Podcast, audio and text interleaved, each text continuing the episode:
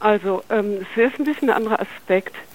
Und zwar hört man inzwischen oder vielleicht auch immer mal wieder und jetzt vielleicht auch neu, dass es da Warnungen gibt, beim Pandemien überhaupt mit Massenimpfungen vorzugehen, weil sich äh, diese Mutation, weil sich dann vermehrt Mutationen und wohl auch aggressive Mutanten herausbinden können.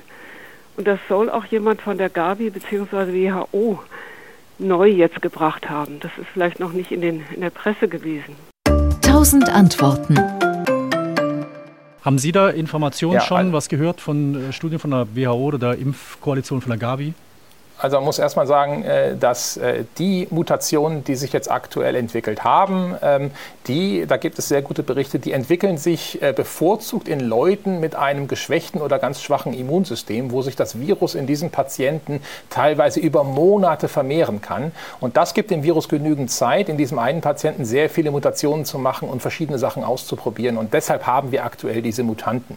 Es gibt natürlich die theoretische Möglichkeit, dass wir jetzt einen evolutionären Druck auf auf das Virus ausüben, dass wir durch die Impfung nur noch Viren eine Chance geben, ähm, die jetzt äh, der Immunantwort entkommen können. Das sehen wir ja teilweise schon äh, bei den äh, Mutationen, die in Südafrika und Brasilien zuerst aufgetreten sind. Da muss man aber sagen, der Impfschutz schützt auch zwar etwas schlechter, aber immer noch auch gegen diese Mutanten. Und wir sind ja auch schon dabei, den Impfschutz, ähm, äh, die Impfstoffe anzupassen.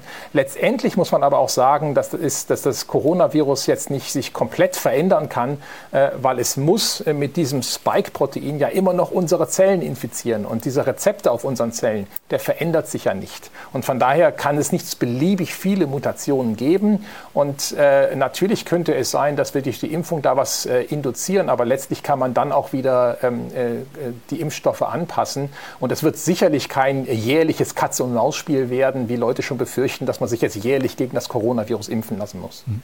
Mit der äh, Grippeimpfung ist es aber zum Beispiel ja so, dass wir da, dass, das wird ja auch jährlich angepasst für eine, weil das Grippevirus auch mutiert. Also da funktioniert es ja dann auch. Ja, wobei da muss man sagen, das Grippevirus kann sich viel, viel besser verändern, mhm. weil das Grippevirus ähm, äh, hat äh, sein Genom auf acht unterschiedlichen Stücken abgelegt. Und wenn dann zwei Grippeviren eine Zelle befallen, dann kann sich aus diesen acht Stücken zufällig ein komplett neues Virus zusammenwürfeln. Und deshalb äh, sieht dieses, äh, dieses Grippevirus von Jahr zu Jahr immer wieder anders aus. Und das ist anders bei Coronavirus. Da ist das Genom auf einem Stück und deshalb kann sich das immer nur noch punktuell verändern. Und deshalb ist da die Veränderung deutlich weniger als als das, was wir bei Grippe sehen.